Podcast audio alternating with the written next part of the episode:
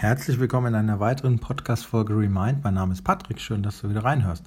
Ja, die fünf Phasen eines Teams. Ich habe in der letzten Folge schon mal das anklingen lassen, dass es ja, ja fünf unterschiedliche Phasen in einem Team gibt. Und ich glaube, dass das genau auch übertragbar ist für Beziehungen. Also für partnerschaftliche Beziehungen oder menschliche Beziehungen in jeglicher Form. Und das ist sehr, sehr wertvoll. Also es gibt fünf Phasen, die stelle ich hier vor. Die sind, glaube ich, äh, ich finde gar keine, gar keine Quelle. Tuckman, glaube ich, hieß derjenige. Ähm, das müsste ich nachliefern. Liefere ich nach, schreibe ich nochmal in die Show Notes. Also das stammt aus dem Buch, das kenne ich auch. Ah, Bruce Tuckman, hier steht es, genau. Das ist der amerikanische Psychologe. Der hat die entwickelt und in diesem Modell durchlaufen Teams eben fünf unterschiedliche Phasen. Und die zu kennen ist super gut, weil man dann sich so ein bisschen entspannen kann. Also die erste Phase ist das Forming, also Forming für ja, Zusammenformen. Da lernen sich die Teilnehmer eben kennen und sie verschaffen sich gegenseitig einen Überblick und beobachten viel auch das zwischenmenschliche Verhalten sowie das Team, Rollen- und Aufgabenverständnis im Team. Ja, also da wird geguckt, okay, wer übernimmt jetzt hier sozusagen welche Rolle, wer ist äh, welcher Typ, wer ist wie drauf. So. Und das ist sozusagen, man gliedert sich so ein bisschen als Team ein und da ist alles noch relativ harmonisch. Man kommt gut miteinander aus und oft sind die Rollen und die Funktionen festgeschrieben oder sie finden sich in dieser Phase. Ja, Phase 2 ist dann das Storming. Das wird ein bisschen heikler. Also da kommen dann die Unterschiede zwischen den Mitgliedern und deren Aufgaben und Rollenverständnis raus. Also da wird dann klar, okay, es ist nicht hier rosa-rot, wir sind nicht alle gleich, wir sind nicht und wir haben uns nicht alle lieb, sondern wir merken, es gibt Unterschiede. Und daraus resultieren einfach Konflikte. Ja, entweder schafft es dann dieses Team, diese Konflikte konstruktiv und lösungsorientiert anzugehen, oder es scheitert. Und das habe ich tatsächlich in vielen meinen Projekten schon oft erlebt.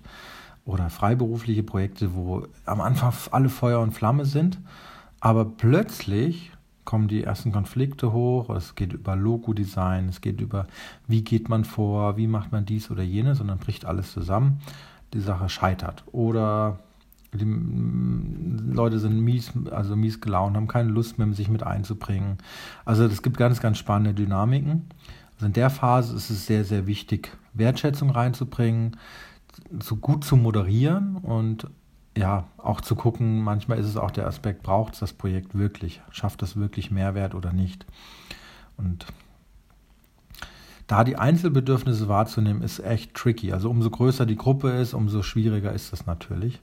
Und ich glaube, dass es die schwierigsten Gruppengrößen sind zwischen 5, 6, 7, 8 Leuten.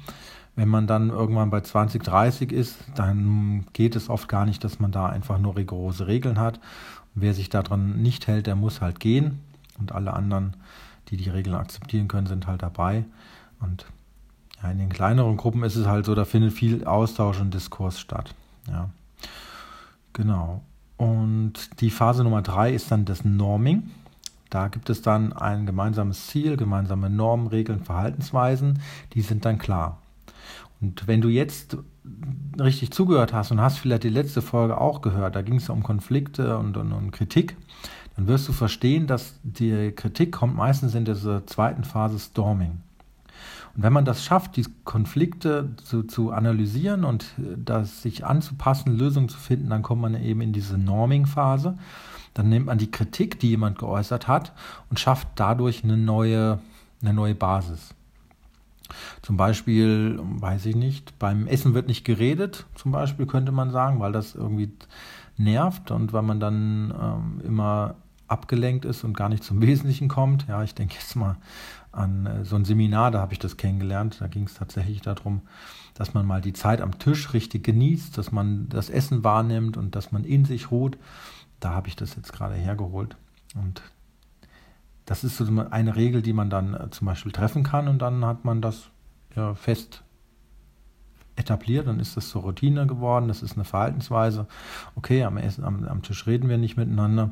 Das ist dann für alle klar und akzeptiert und dann kann da auch jeder sich dran halten. Dann wäre man in Phase 3 in Norming und dann hat man diesen Konflikt oder diese Kritik, dass es zu laut ist am Tisch oder dass man zu unterschiedlichen Zeiten fertig wird oder das Essen nicht genießt oder was auch immer. Hat man diesen, diese Kritik gut bewältigt und hat dann eine Regel dafür gefunden. Ja, Phase 4 ist dann Performing. Da ziehen alle Teilnehmer möglichst an einem Strang, haben ein gemeinsames Ziel vor Augen und die Zusammenarbeit macht Spaß und auch komplexe Aufgaben werden sozusagen mit hoher Effizienz und auch mit hoher Motivation bewältigt. Das ist das Geile, sage ich mal so, freigesprochen. Diese Phase macht sehr, sehr viel Spaß. Also wenn man irgendwie auf der gleichen Wellenlänge ist und diesen Flow kommt und hat so das grundsätzlich alles geklärt, dann kommt man in die Phase 4 Performing und kann einfach sozusagen aufs Ergebnis hinarbeiten, die Sachen umsetzen, machen, machen, machen und das miteinander feiern und dieses Voranschreien. Ja, und Phase 5 ist Adjourning. Das Team löst sich auf und die Zusammenarbeit verliert an Intensität bzw. wird beendet. Das ist die letzte Phase, die geht vielleicht ja, mit Gefühlen, mit Trauer und Verlust einher. Das ist ganz normal. Dann ist man einfach fertig, ja, es flacht so ab und tja, entweder beginnt dann so ein neuer Zyklus, man beginnt wieder ein neues Team zu bilden oder ein neues Projekt.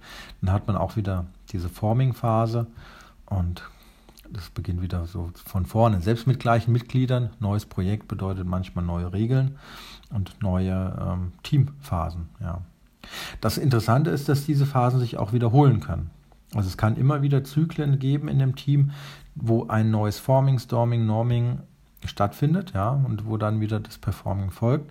Das sind kontinuierliche Zyklen, Verbesserungsprozesse, ähm, Verbesserungsabläufe, die man auch immer wieder bewusst anstoßen kann auch in Beziehungen, auch in der Partnerschaft kann man immer wieder sagen, okay, wie wollen wir uns verbessern, was wollen wir verändern.